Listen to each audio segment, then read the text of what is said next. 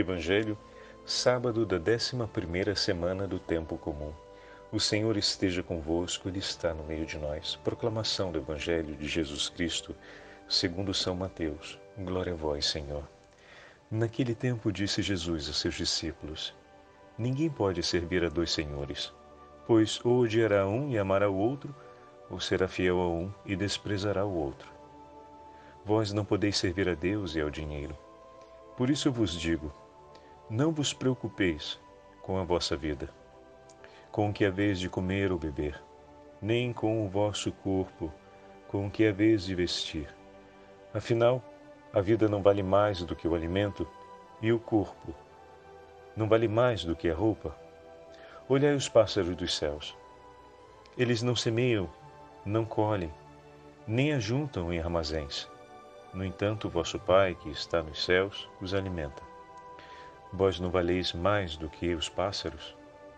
Quem de vós pode prolongar a duração da própria vida, só pelo fato de se preocupar com isso? E por que ficais preocupados com a roupa? Olhai como crescem os lírios do campo, eles não trabalham nem fiam. Porém, eu vos digo, nem o rei Salomão, em toda a sua glória, jamais se vestiu como um deles. Ora, se Deus veste assim a erva do campo, que hoje existe e amanhã queimada no forno, não fará ele muito mais por vós, gente de pouca fé? Portanto, não vos preocupeis dizendo: o que vamos comer, o que vamos beber, como vamos nos vestir? Os pagãos é que procuram essas coisas. Vosso Pai, que está nos céus, sabe que precisais de tudo isso. Pelo contrário, buscai em primeiro lugar o reino de Deus e a sua justiça, e todas estas coisas vos serão dadas por acréscimo. Portanto, não vos preocupeis com o dia de amanhã, pois o dia de amanhã terá suas preocupações. Para cada dia bastam seus próprios problemas. Palavra da salvação. Glória a vós, Senhor. Sábado da décima primeira semana do tempo comum, em nome do Pai, do Filho e do Espírito Santo. Amém. Queridos irmãos e irmãs, a Santa Liturgia nos dá a oportunidade de seguirmos com o sexto capítulo do Evangelho de São Mateus. E o Senhor continua na instrução feita a seus discípulos a falar hoje a respeito do abandono à divina providência. Oh, meu irmão e minha irmã, a gente fala com tanta frequência da divina providência, mas às vezes a gente compreende tão mal o tesouro da divina providência porque parece às vezes que a divina providência é a consciência ou a realidade de um Deus que é um faz tudo pelo bem daqueles que se colocam à disposição dele. E que a divina providência é como um grande tapa-buraco dos problemas que acompanham a nossa vida. Ou então a certeza de uma despreocupação, ou seja, você vai fazendo as coisas que depois a divina providência resolve para você. E não é exatamente isso. Isso seria uma compreensão muito vulgar a respeito de um tesouro tão grande, tão grande. Poderíamos dizer, para compreendermos a, e mergulharmos na divina providência, poderíamos começar com a frase que o Senhor hoje coloca para a gente com muita eloquência dentro do texto. O padre vai pegar aqui.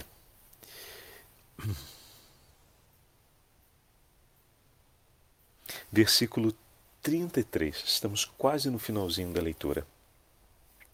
Buscai em primeiro lugar o reino de Deus e a sua justiça, e todas essas coisas vos serão acrescentadas. Esse é o ponto da divina providência, o ponto central da divina providência. O coração que se orienta para aquilo que Deus lhe propõe, a esse coração nada faltará. Por quê?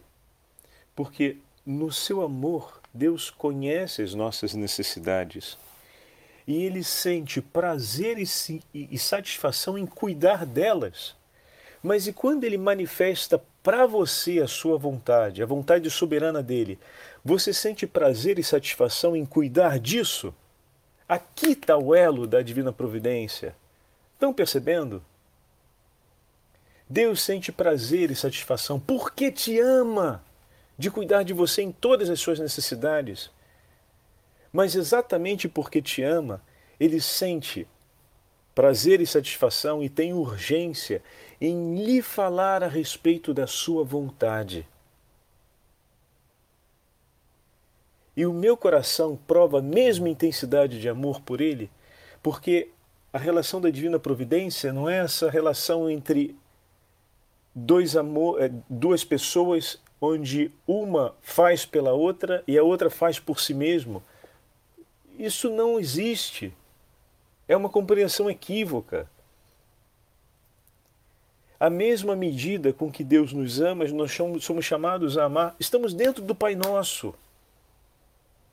Estamos dentro daquilo que, desde o quinto capítulo, estamos comentando. E essa seria a frase que nos ajudaria a entrar no texto de hoje.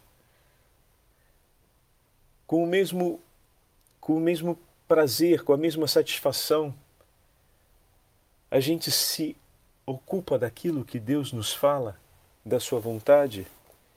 Ele sente prazer e satisfação em cuidar de nós e nos revela, por primeiro, nós podemos olhar para esses cuidados dizendo são cuidados imediatos, mas muito mais importante é saber o que o teu Senhor tem a dizer, é compreender a vontade que está presente no coração desse Senhor e que não está oculta, porque ele já disse que quer revelá-la e ele quer nos levar ao conhecimento profundo e último de todas as suas vontades e de todos os seus anseios. Então, se ele sente prazer em cuidar de nós, muito mais prazer ele sente em revelar, em abrir o seu coração. Para mim e para você, Deus quer abrir o seu coração conosco. Mas e eu e você? Queremos apenas desfrutar desse Deus, arrancando dele o que ele pode fazer pelas nossas necessidades e nos desinteressando do coração que ele quer abrir por nós? Queremos abrir o nosso coração para Ele, que na verdade é só entregar para Ele uma lista de encomenda das necessidades para que Ele adiante resolva a nossa vida e a gente continue vivendo com um nível de amor e de interesse, vamos colocar assim, pela confissão do seu coração a confissão de amor do seu coração para conosco, a gente continua agindo com um certo nível de desinteresse, por isso importa pouco. O importante é que a divina providência nos assiste em nossas necessidades e ponto basta. Não, não, não pode ser assim. Não pode, absolutamente. É um encontro de dois corações que se amam. Por isso, o primeiro passo do Senhor, como ele fala hoje no Evangelho, é que ele nos quer apresentar a sua vontade e deixar por nós, claro, os segredos do seu coração, vamos usar assim essa frase poética, né?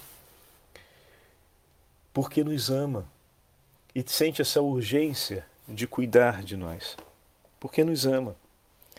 E da mesma forma, é preciso que nós tenhamos um coração intensamente disposto e entregue para amar o Senhor e que, por primeiro,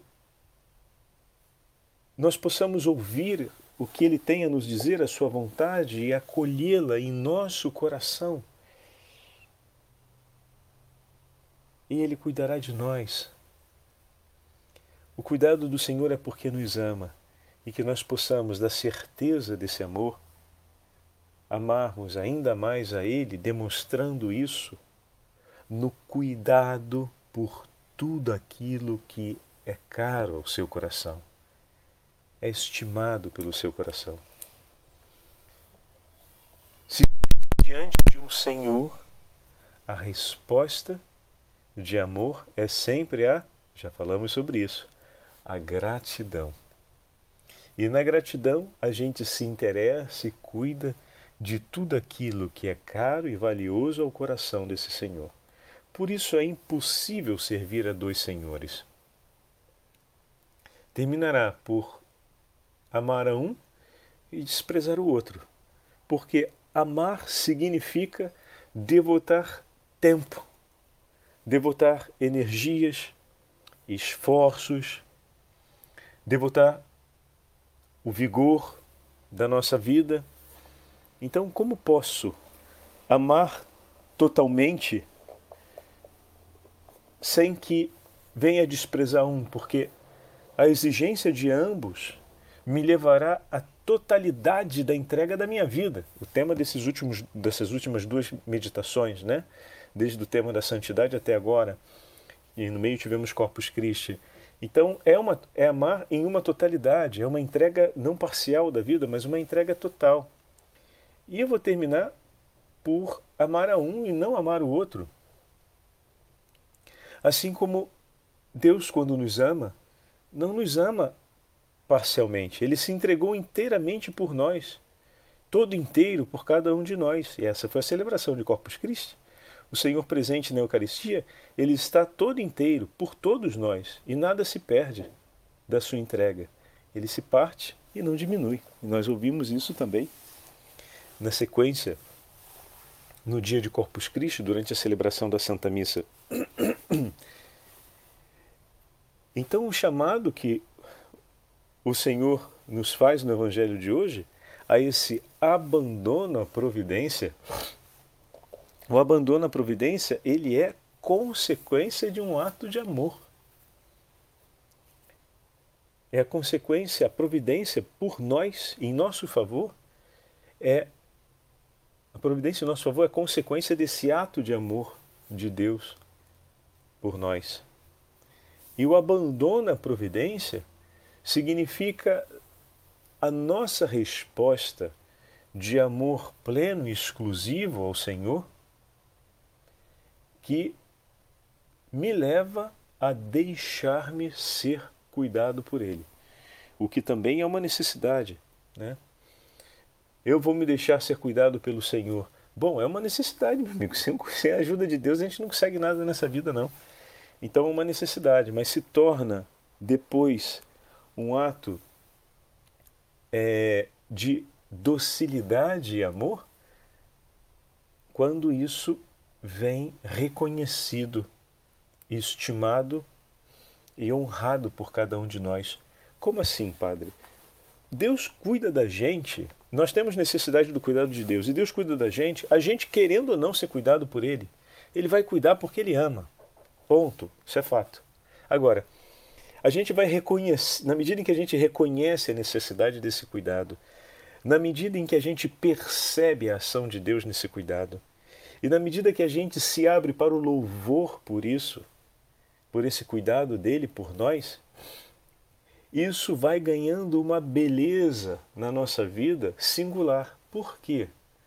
Porque em nossa liberdade estamos conseguindo reconhecer a nossa condição, reconhecer a bondade de Deus por nós e demonstrar a nossa gratidão por isso. E ali se celebra uma aliança de amor, percebem?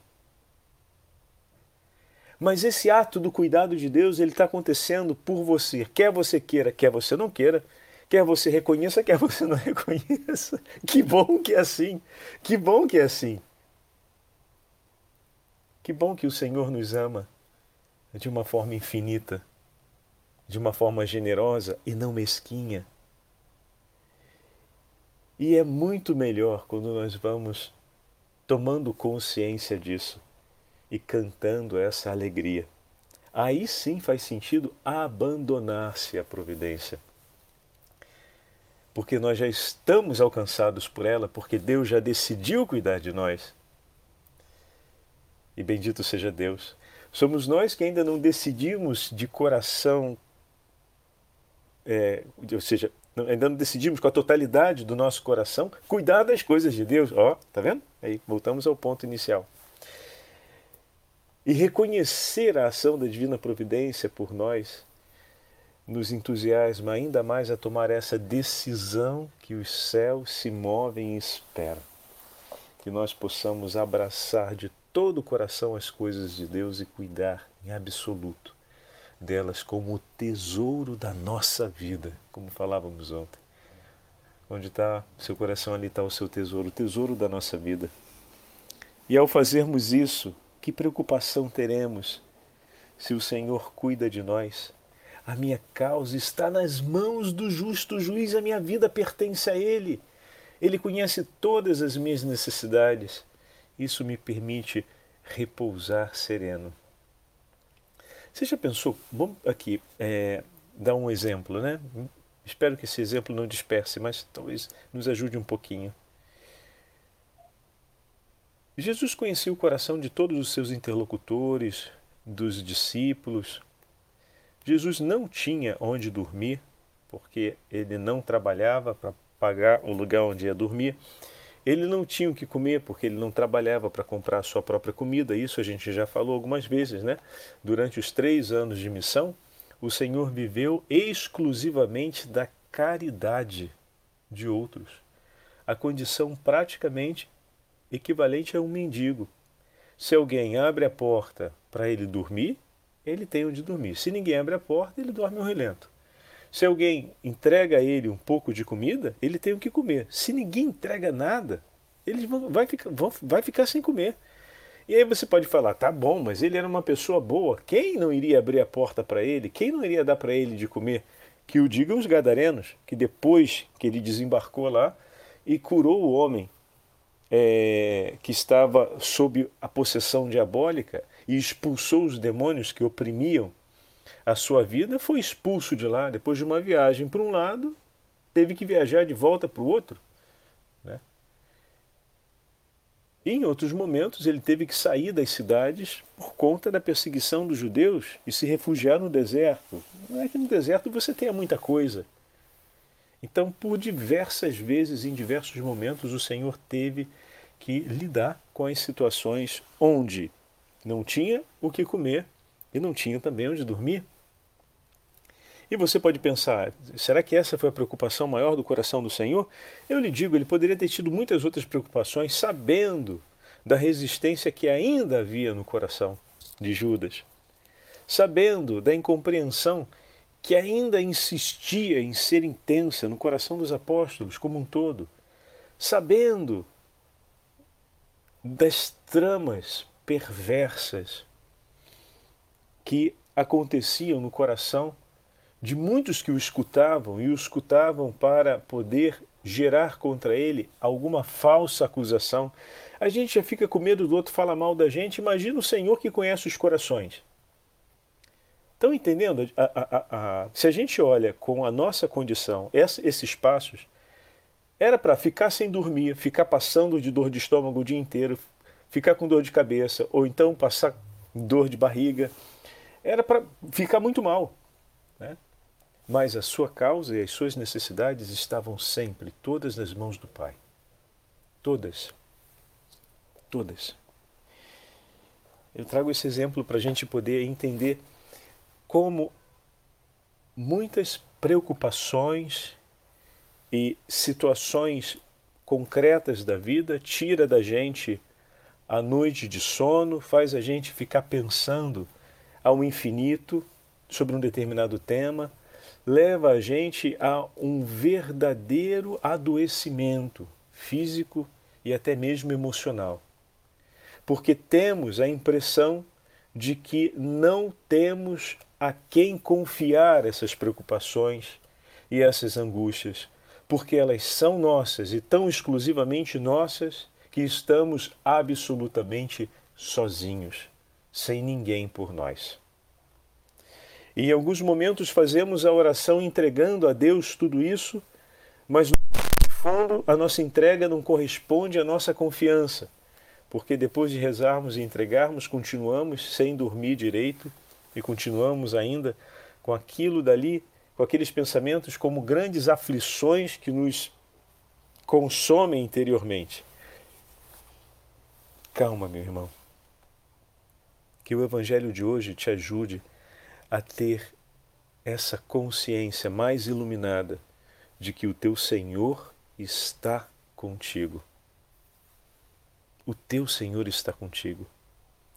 Ele há de providenciar o necessário. A coisa que é importante é que você esteja em tudo aquilo que você faz comprometido, em primeiro lugar, com o reino de Deus e a sua justiça. Tá bom, padre, o que, que significa isso? Porque parece uma leitura espiritual e os meus problemas são concretos. É o dinheiro para pagar a conta, é a possibilidade de fechar no final do mês as despesas para minha casa, é resolver esse problema no trabalho que está tendo, esse falatório lá que parece que vai levar à demissão de algumas pessoas. Eu me sinto em parte responsável por isso, eu me sinto em parte vítima disso. Muito bem. Em tudo aquilo que fizermos nessa vida, procure colocar como o centro do seu agir. A busca e a defesa da verdade, porque Deus está na verdade. E a verdade, ela sendo defendida, nos leva sempre no caminho da justiça. Segunda coisa, a medida do reino dos céus é uma só. Amai-vos uns aos outros como eu vos tenho amado. O que significa dizer que tudo o que você faça, faça na verdade e na caridade faça num autêntico desejo de amor ao próximo e deixe-se conduzir por Deus na compreensão desse amor e na autenticidade do mesmo, e busque, pelos meios que são possíveis, ou seja, aqueles alcançáveis pelo nosso saber e pela nossa consciência, a verdade dos fatos e que Deus te ilumine na compreensão dessas verdades para que ela seja inflexivelmente defendida.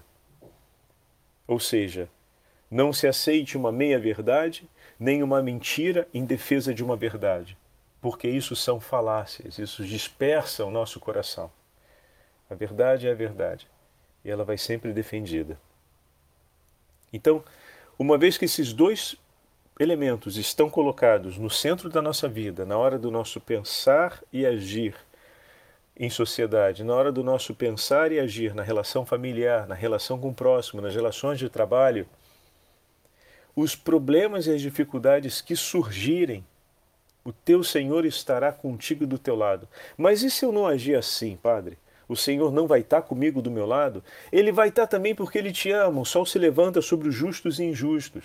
Mas a primeira coisa que Ele vai fazer por ti é te direcionar nesse caminho, porque esse é o caminho que Ele colocou primeira coisa que ele vai fazer por ti é ajudar você a ter de novo a clareza sobre o amor e viver a autenticidade desse amor segundo o Evangelho. E a segunda coisa é te orientar na direção da verdade, ou iluminando a tua consciência, ou levando você a cumprir o ato de justiça, que é a justiça social. Se houve um, um, um, uma ofensa ao bem social, isso precisa ser corrigido, então ele vai te levar por esse caminho penitencial de correção, mas ele vai te colocar de novo no caminho da verdade. Então, a primeira coisa que ele vai fazer é te levar de volta para ali.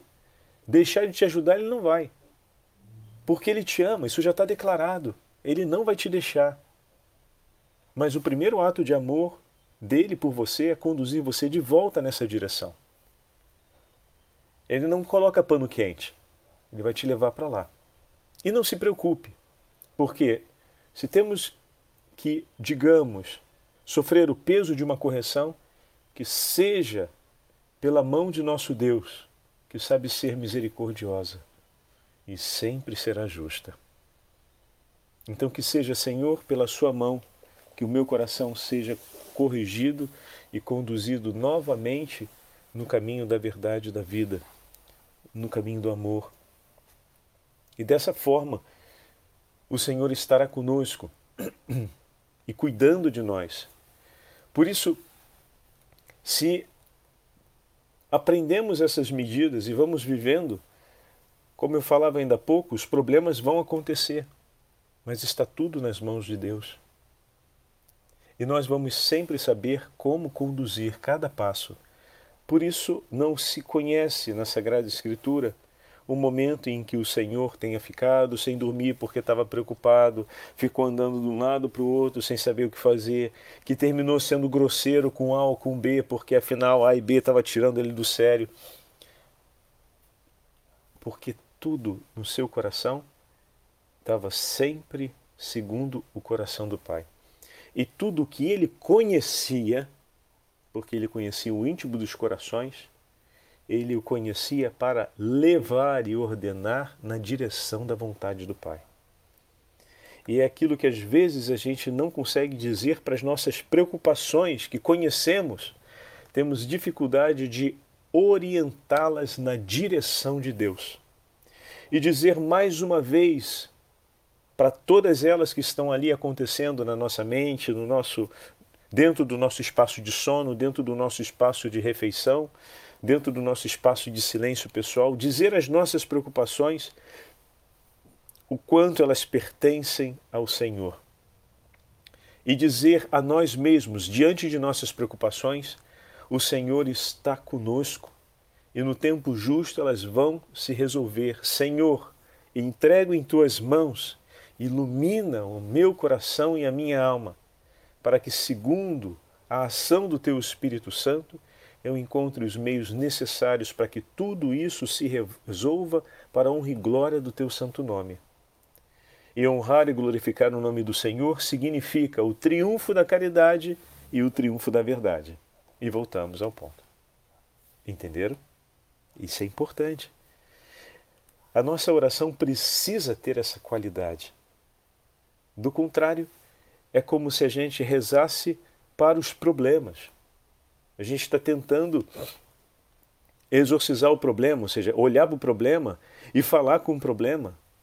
A gente tem que falar com o nosso Senhor a respeito dos problemas. A gente deve comandar sobre eles. E não o contrário. Do contrário, eles se tornam o Senhor da nossa vida, com quem a gente dialoga. Eu dialogo com o meu Senhor a respeito dos problemas que conheço e que estão ali. E é o meu Senhor que vai ajudar-me a enfrentá-los e a orientá-los na direção de uma solução. A centralidade é sempre o diálogo com o Senhor. Imagina se Jesus não tivesse essa orientação ao Pai, terminaria por fazer justiça com as próprias mãos. Se ele partisse do conhecimento do problema, ou seja, o que está no coração dos seus interlocutores e todo o ódio que existe no coração deles, e ele fosse enfrentar o problema, né? Imagina.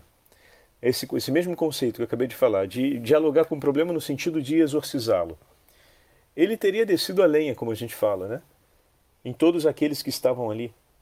Mas em nenhum momento a gente vê a agressividade do Senhor contra eles. O Senhor não é violento. Todas as palavras duras de Jesus são exortações aos interlocutores para que se orientem no caminho da verdade, no caminho da caridade. E isso a gente já falou em várias meditações lá atrás, né? O Senhor não fala para dar um carão, a gente geralmente fala, caraca, Jesus acabou com ele. Não, é, não, Jesus disse a verdade.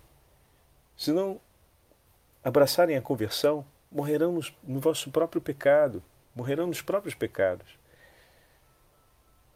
E muitas vezes o Senhor os chama de hipócritas, não porque está dando uma bordoada lá, bem feito, Jesus deu na cara dele, chamou de hipócrita mesmo na lata. Não é isso. Ele está dizendo para eles a respeito da verdade. Ou seja, está dizendo para eles: não interpretem mais. Vocês estão interpretando um papel. Voltem.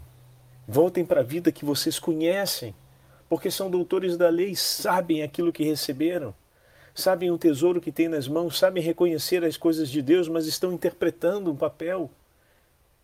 Hipócritas, por que não seguem aquilo que o Senhor disse?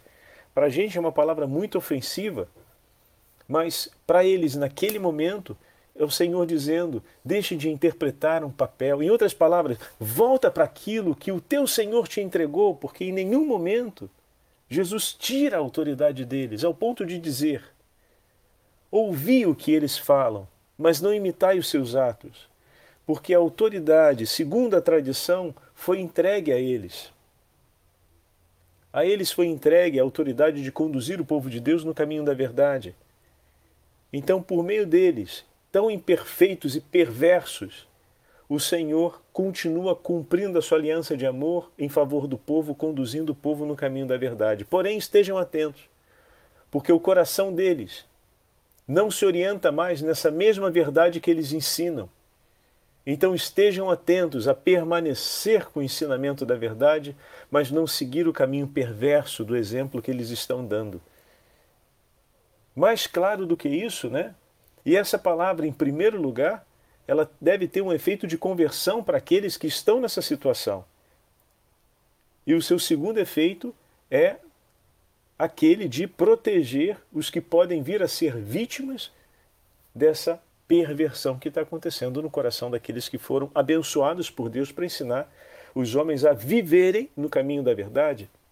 Então eles ensinam o caminho da verdade, mas não vivem mais ali. E o Senhor, ao fazer essa exortação, o segundo efeito é salvar aqueles que podem cair nessa confusão. Mas o primeiríssimo efeito, se essa exortação é feita direta àqueles que estão nessa ambiguidade, o primeiríssimo efeito disso é chamá-los à conversão, é arrancá-los dali. E isso é amor. E isso é conduzir no caminho da verdade. É doloroso pra caramba para aqueles que não querem ouvir, é claro. E aí a gente acha, Deus está contra mim, ele tem alguma coisa contra mim. Como Acabe outro dia disse a, Eli, a Elias, ao profeta Elias: Eis o meu inimigo. É porque parece que está falando contra mim. Mas se é contra você se o teu coração estiver aliançado com essa perversão. Mas em nenhum momento é contra você, mas é por você que Deus fala. Mas se a perversão se tornou agora o caminho da sua vida, e se os méritos dessa perversão passaram a ser os senhores da sua vida, o que você ganha com isso é que norteia, pode ser o dinheiro, pode ser o poder, pode ser o prestígio. Se eles são agora os novos senhores da sua vida, sim, de fato, Deus que te chama para o caminho da verdade vai ser desprezado. E se cumpre o que o Evangelho de hoje fala. Ele terminará sendo desprezado como um inimigo teu. Então é muito significativo entendermos essas passagens que estão presentes no Evangelho de hoje, para que não apenas a nossa consciência, mas o nosso coração se ilumine e nós possamos alicerçar definitivamente uma relação de confiança, uma relação de aliança na divina providência. Ela é o testemunho do amor inflexível de Deus por nós, que não muda, e ela estar sob o alcance da divina providência deve ser para nós o reconhecimento né, de estarmos sob o alcance, ou seja, a, a divina providência está se movendo na minha vida em meu favor. Isso deve ser o canto de alegria pela nossa escolha de termos um coração totalmente orientado para Ele, um coração que deseja a Deus e vive em aliança com Deus. O Senhor esteja convosco ele está no meio de nós. Pela intercessão da Beatíssima Virgem Maria, Mãe da Divina Providência, abençoe-vos o Deus Todo-Poderoso, Pai, Filho e Espírito Santo. Amém.